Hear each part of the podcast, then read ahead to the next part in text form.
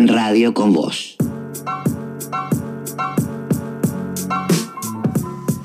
Se está empezando a movilizar eh, una importante cantidad de gente para el acto que se va a realizar en la Plaza de Mayo. Esperan 100.000 personas, los organizadores, que son la CGT, los gremios mayoritarios de la CGT, los movimientos sociales eh, alineados con el gobierno y bueno, eh, el propio presidente que va a ser el único orador allí a eso de las 3 de la tarde en la Plaza de Mayo al acto que él convocó, él mismo convocó el domingo por la noche, dijo, para celebrar el triunfo. Eh, un triunfo que no es tal, ¿no? Que bueno, eh, está en su cabeza, pero que ayer no explicaba, está en su cabeza por un montón de razones y en buena medida también por cómo nos admitió Rogelio Frigerio acá, eh, por la expectativa que se generó en la oposición de ganar por tanto, que al final terminó ganando por menos, y entonces aprovecharon para sacar pecho los oficialistas. Bueno, lo que se celebra hoy, lo que conmemora hoy el peronismo es el Día de la Militancia, el regreso de Perón a la Argentina. Eh, y la verdad, allí lo que eh, asoma es eh, una autocelebración de un montón de sectores que forman parte del peronismo, que forman parte del gobierno, en un momento en el que a mí me parece hay muy poco para celebrar. De verdad lo digo, y lo digo independientemente del resultado electoral, ¿eh? lo digo independientemente de que si cada uno eh, quiere festejar una remontada, si quiere festejar que en tal distrito se dio vuelta, si quiere festejar que el gobierno no se cayó, porque hay muchos simpatizantes del gobierno que creen que el gobierno se caía si la derrota era por más puntos el domingo, y de hecho muchos en la oposición también creen que podían dar ese empujón. No, no en vano el propio Macri eh, dijo por la mañana vamos a eh, tratar de sostener la transición, como si no hubiera una mitad de mandato todavía por delante. Pero donde digo que hay muy poco para celebrar es en cómo están los trabajadores en cómo estamos los trabajadores. Eh, el sujeto social que históricamente reivindicó el peronismo como su sujeto representado.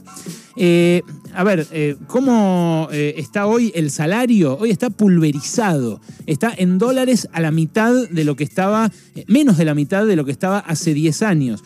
En poder adquisitivo está casi un 30% por debajo de lo que estaba hace 5 años.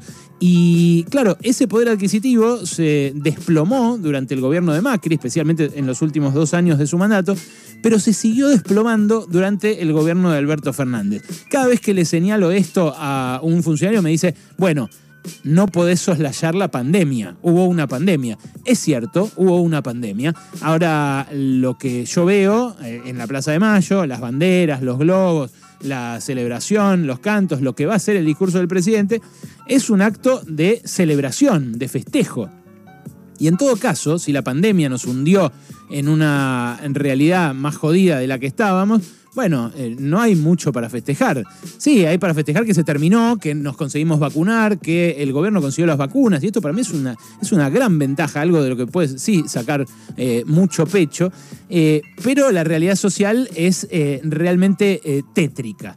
Si vos mirás la participación de los sueldos en el ingreso nacional, el famoso reparto de la torta, cuánto del producto se explica por sueldos y cuánto por ganancias de los empresarios, lo que ves es que de los 50 a 51, 52% que representaban los salarios durante el último kirchnerismo, entre 2011 y 2015, el desplome fue brutal hasta llegar ahora al menos del 40% no es el desplome eh, máximo el que se registró durante Macri, sino el que se registró ahora, en este último año y medio, porque Macri había dejado algo así como un 47% eh, de participación de los salarios en el producto, por supuesto recortando lo que había dejado Cristina, lo que había dejado el peronismo, pero con un desplome ahora mucho mayor, porque no solamente perdieron eh, terreno los salarios, sino que encima hay menos gente con laburo. Bueno, eso eh, es un dato que para mí ya eh, obtura cualquier celebración por parte de un sindicato en este momento en la Argentina.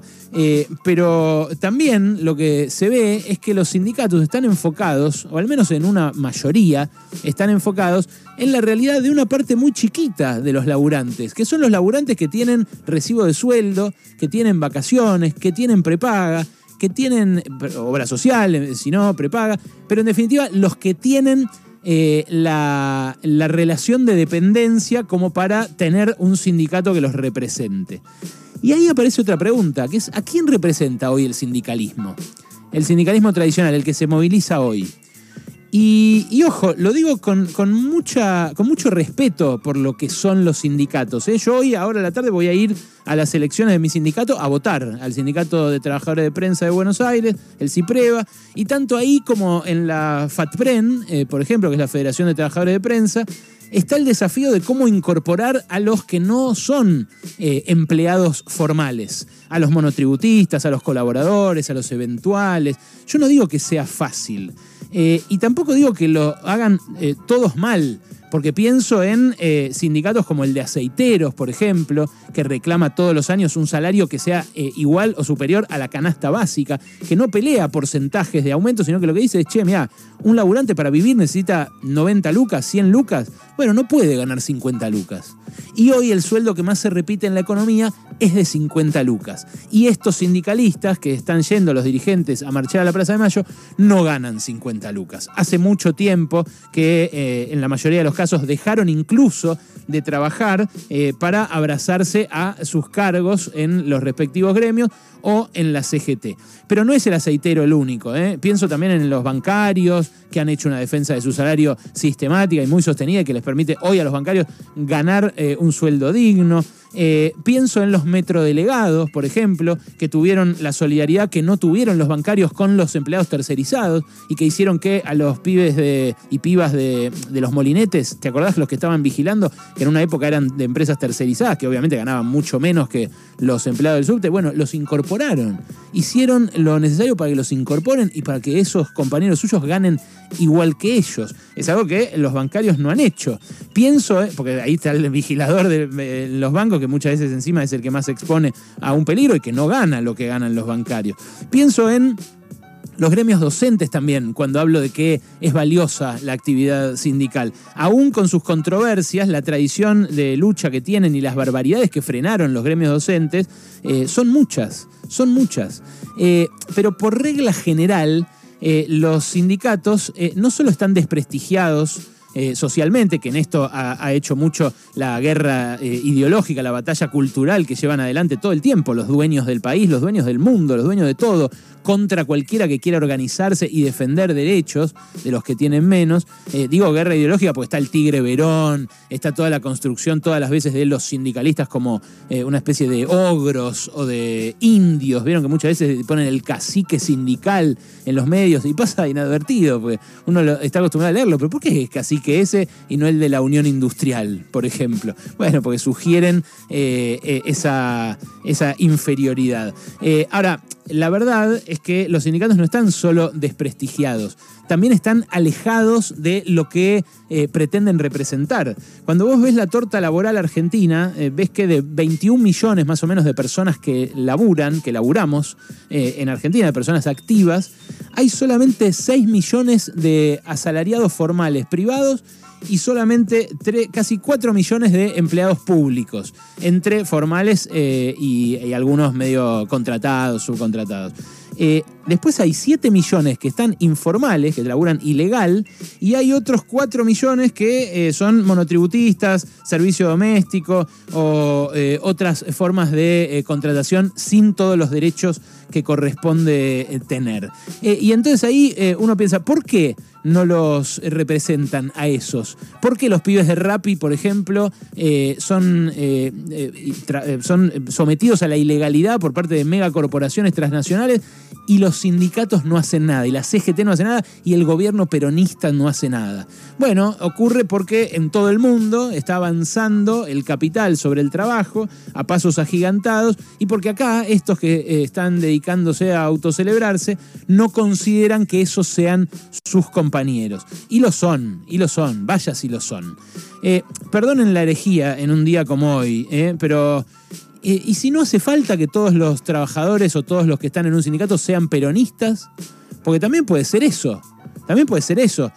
¿no, ¿No será que hace falta una renovación en serio de las dirigencias sindicales. ¿Hace falta que estén encaramados en las mismas sillas eh, los mismos tipos como, eh, no sé, Huesto Campo, en sanidad, como Barrio Nuevo, en gastronómicos, ¿son realmente representantes de los trabajadores? Y, si hay que organizarse distinto, y, si, hay que representar de, verdad a los últimos, a los que no tienen nada, como hacía el sindicalismo en la época de Perón o antes con los anarquistas y los socialistas a principios del siglo, porque si no el riesgo es que, como se decía en los 70, estos gremios que se movilizan hoy representen solamente a una aristocracia obrera. Eh, capaz hay que pensar en eh, nuevas eh, coordinaciones de defensa de los derechos para cuando se ponga peor el ajuste, porque lo que se viene es feo, lo que se viene con el Fondo Monetario es más feo de lo que venimos viviendo hasta ahora.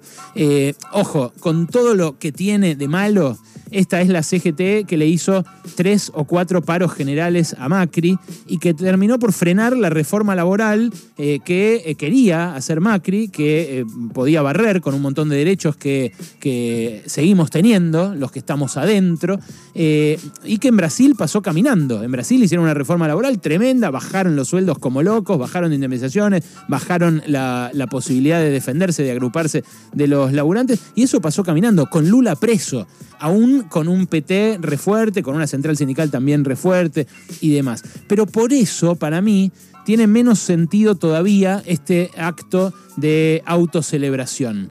Eh, por supuesto, todos con absoluta libertad para hacerlo. A mí me encanta la gente movilizada en las calles. Me parece eh, que es una forma de equilibrar también ese poder eh, del capital que, crece y crece y crece y que a medida que nos encierra en nuestros celulares, más crece todavía.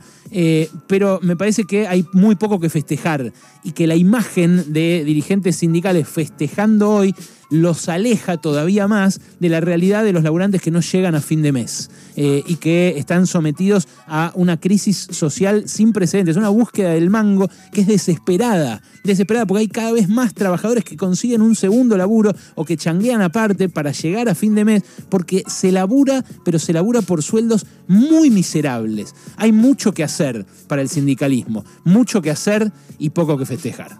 Pasaron cosas. Cosas. Hasta las 16 con Alejandro Berkovich.